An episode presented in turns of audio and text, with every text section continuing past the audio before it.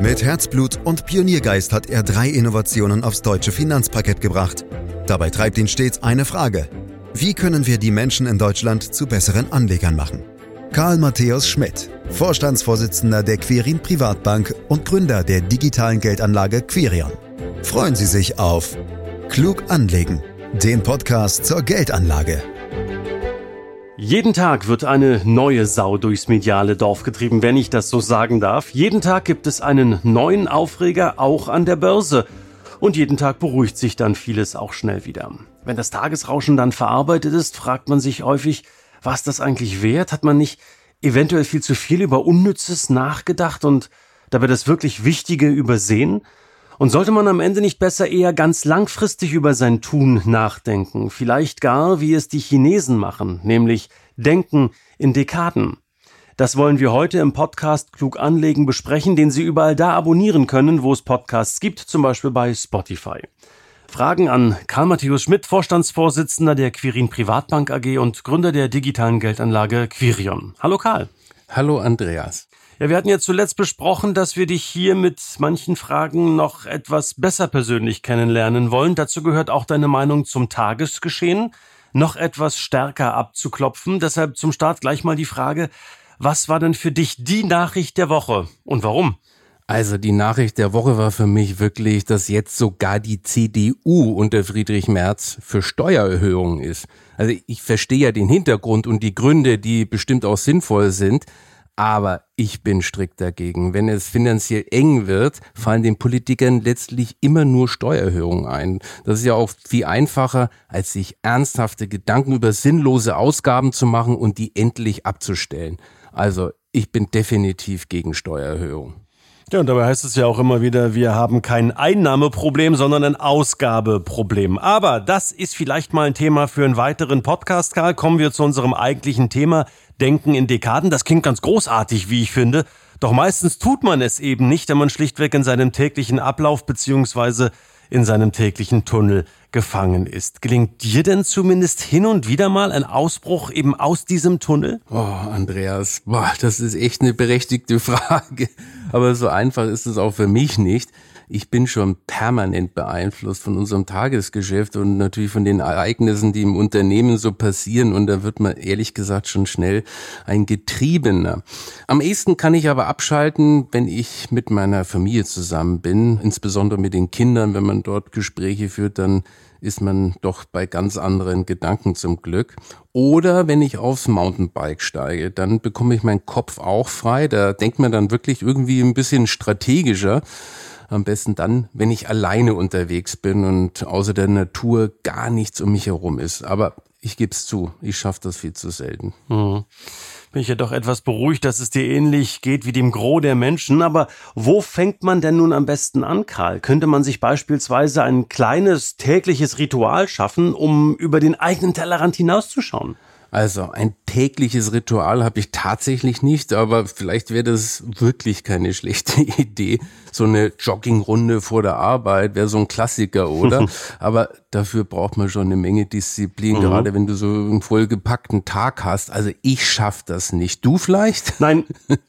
Sehr sympathisch. Also man müsste sich das vornehmen. Ich gebe dir absolut recht. Vielleicht auch eine halbe Stunde früher aufstehen. Ah, nee, ähm, nee, aber nee, so ein nicht. Lauf am Morgen vertreibt Kummer und Sorgen. Ich weiß nicht. Ich bin dann das erste Mal schon wieder müde. Also, wenn man über den Tellerrand wirklich gucken möchte, dann finde ich, dass es am besten ist, dass man auch mit anderen Unternehmen sich unterhält und da kommt man dann ganz auf neue Ideen und kriegt neue Impulse, als wenn ich nur in meinem eigenen Umfeld Kontakte pflege. Und mein Netzwerk und mein Freundeskreis gibt es zum Glück her.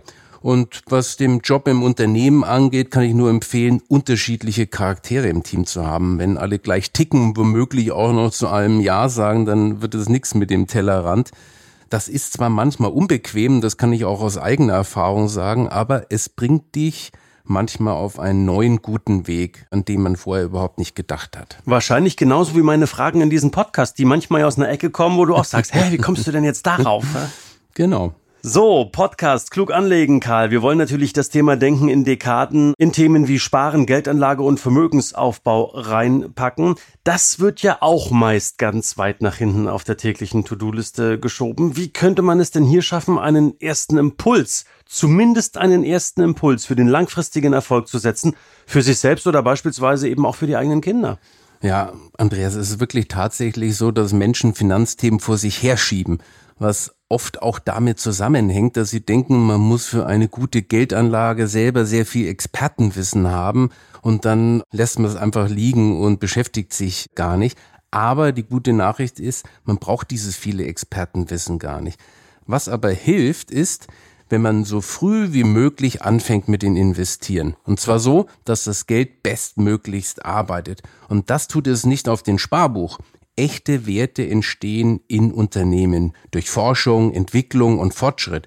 Und damit landest du automatisch bei Aktien. Langfristig nimmst du nämlich mit einer gut gestreuten Aktienanlage an all diesen Dingen teil und damit auch am weltweiten Wirtschaftswachstum. Klar, der Aktienmarkt verläuft nicht wie an der Schnur gezogen nach oben, aber je mehr Zeit du mitbringst, desto mehr glätten sich die Schwankungen und desto mehr dynamisiert sich dein Anlageerfolg, weil ja laufende Erträge immer wieder mit angelegt werden und dann auch wieder Erträge erwirtschaften. Das ist der sogenannte Zinseszinseffekt. Und langfristig ist der Aktienmarkt bis jetzt immer gestiegen. Und das wird er auch in der Zukunft tun, solange die Wirtschaft langfristig wächst. Und davon gehe ich trotz aller Herausforderungen ganz fest aus. Einen ersten Impuls kannst du super mit einem Aktiensparplan setzen. Am besten mit kostengünstigen ETFs, weil das schon mit kleinen Beträgen geht, zum Beispiel ab 25 Euro im Monat. Hier sind eben die Einstiegshürden relativ niedrig. Das Tolle an einem Sparplan ist die Automatik und die Regelmäßigkeit. Selbst wenn man nicht daran denkt, Geld zurückzulegen, spart man regelmäßig weiter. Und wenn die Märkte mal nach unten gehen, tut das auch gar nicht so sehr weh, weil man ja mehr Fondsanteile einsammelt. Hast du vielleicht doch noch mal ein ganz spannendes Beispiel, was so ein Sparplan bringt, Karl? Da haben wir ja schon mal drüber gesprochen. Weiß ich, weiß ich. Aber die Zahlen behält man ja doch meist nicht so ohne weiteres. Ein Sparplan kann seine Stärken natürlich am besten ausspielen, wenn er lange läuft. Von daher ist er speziell auch für Kinder eine klasse Idee. Aber auch für die Altersvorsorge ist er top. Und auch im höheren Alter gibt es noch gute Einsatzmöglichkeiten. Er ist definitiv nicht nur was für junge Leute. Aber lass uns mal bewusst ein Beispiel bauen, bei dem es ganz früh losgeht. Nehmen wir an, bei der Geburt wird ein Sparplan mit 50 Euro monatlich eingerichtet, der in die globalen Aktienmärkte investiert. Das Kind weiß davon nichts, schließt die Schule ab und beendet mit 25 Jahren vielleicht sogar noch ein Studium. Lass uns dabei mal eine durchschnittliche Rendite von 6% jährlich annehmen. Das ist schon eher eine zurückhaltende Annahme. Wenn du das hochrechnest, steht man nach 25 Jahren bei rund 34.000 Euro. Das ist ja für junge Erwachsene schon mal eine hübsche Summe, vor allem wenn du bedenkst, dass nur 15.000 Euro eingezahlt wurden. Und jetzt kannst du das Ganze noch weiterspinnen. Angenommen, du legst die 34.000 einfach weiter langfristig zur Altersvorsorge an, ohne dass du die Summe weiterhin besparst, und wir gehen weiter von 6% Durchschnittsrendite aus, dann landest du mit 67 bei einem Vermögen von rund 390.000 Euro. Und das ist schon ziemlich beeindruckend, finde ich. Habe ich schon die Überschrift für diesen Podcast, wie du aus 50 Euro 390.000 Euro machst. Sehr gut. Und was ist, Karl, das ist vielleicht ja auch nochmal eine ganz spannende Frage, wenn man die 50 Euro monatlich einfach weitergespart hätte? Ja, wenn man das Geld nicht nur liegen lässt, sondern die 50 Euro weiter monatlich spart, sind es am Ende sogar nochmal über 100.000 Euro mehr, nämlich rund 500.000 Euro. Und das, obwohl man selbst in den 42 Jahren nur gut 25.000 Euro eingezahlt hat. Das sind wirklich irre Summen, die da zusammenkommen. Wirklich immer wieder spannend, das mal nachzurechnen. Aber nochmal das Thema Langfristigkeit bei der Geldanlage, Karl. Denken in Dekaden. Was bedeutet das eigentlich bei Aktien und ETFs? Sprechen wir da immer von einem Zeitraum von, sagen wir mal, 25 Jahren plus X? Das kommt mir doch schon reichlich lang vor. Also eine eindeutige Definition gibt es da nicht, Andreas. Aber langfristig anlegen fängt sicher nicht erst bei 25 Jahren an. Ich behaupte jetzt mal, da sind sich in der Finanzbranche alle einig. Für mich fängt der langfristige Anlagehorizont schon ab fünf, sechs Jahren an. Aber grundsätzlich gilt natürlich, Je länger man Zeit hat, desto besser. Dann wirkt der Zinseszinseffekt umso besser. Gerade bei der Altersvorsorge ist das viel wert. Die gesetzliche Rente allein reicht ja für viele nicht mehr aus, um den Ruhestand so zu verbringen, wie man es sich vorstellt. Und wenn man da früh genug anfängt und dabei bleibt, kommt man locker auf 30, 40 Jahre Anlagezeit. Und das ist natürlich ideal. Ja, und da sind wir dann natürlich wirklich locker im Bereich von Dekaden.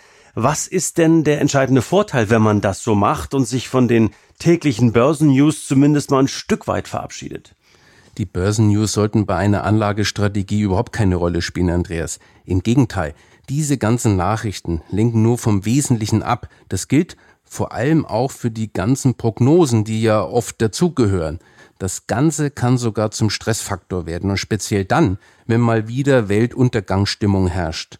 Ich möchte natürlich niemanden davon abhalten, die Wirtschafts- und Börsennachrichten zu verfolgen.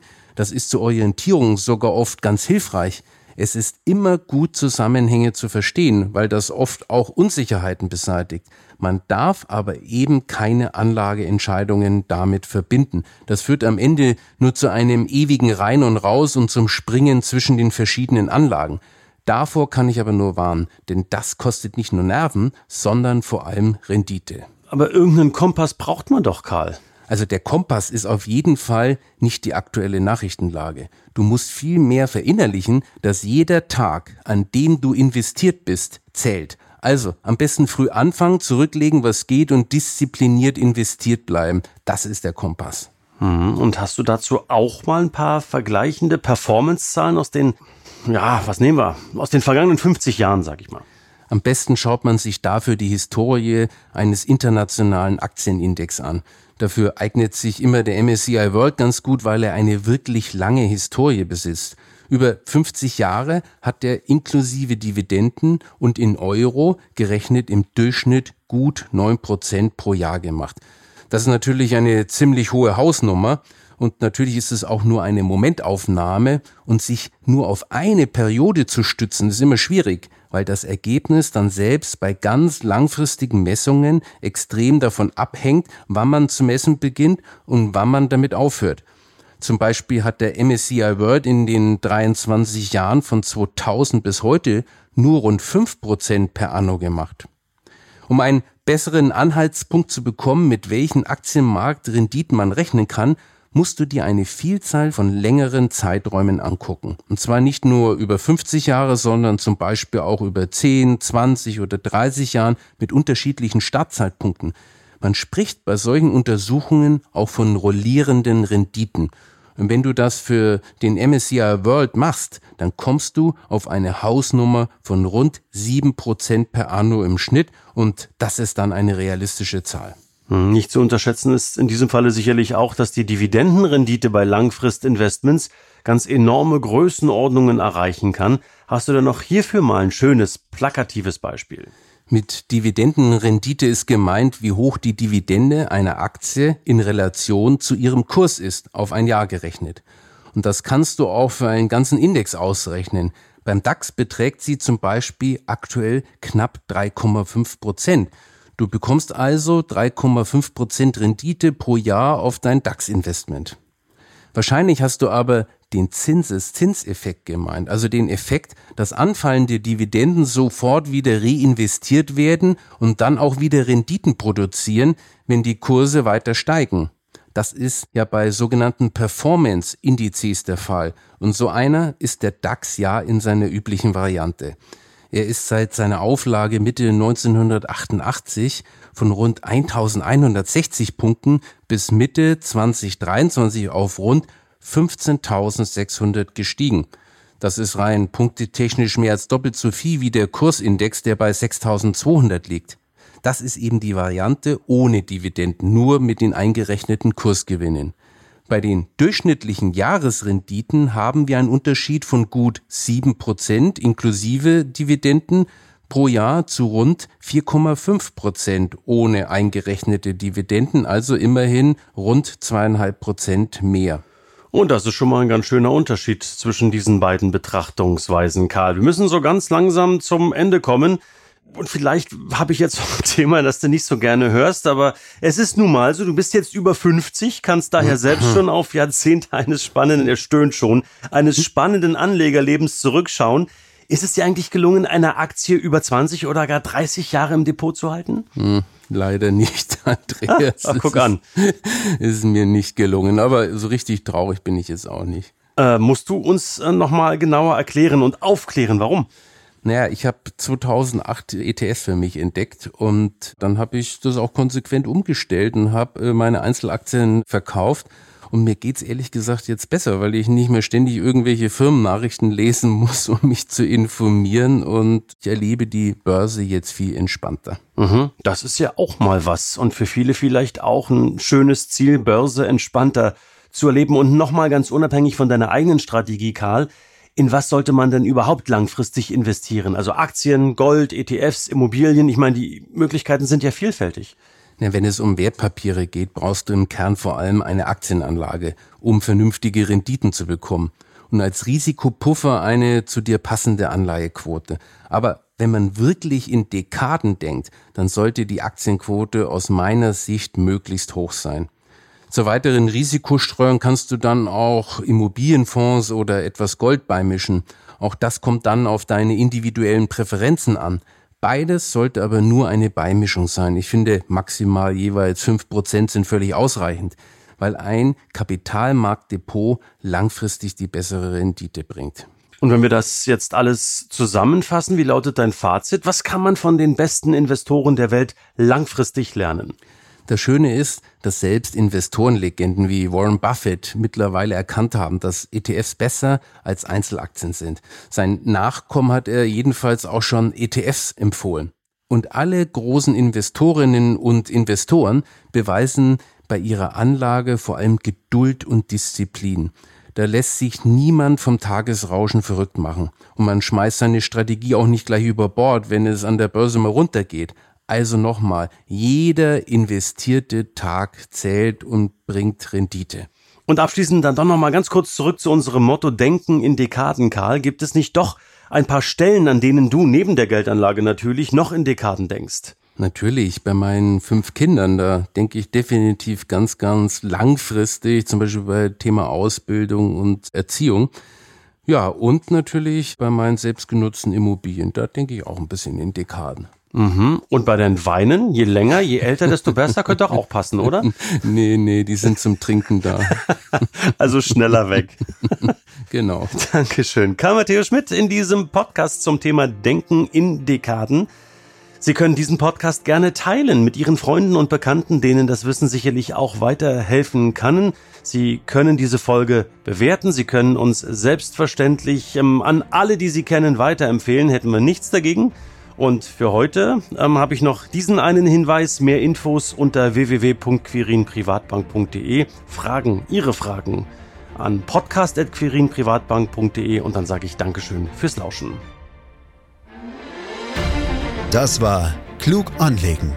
Der Podcast zur Geldanlage der Quirin Privatbank mit dem Vorstandsvorsitzenden Karl Matthäus Schmidt.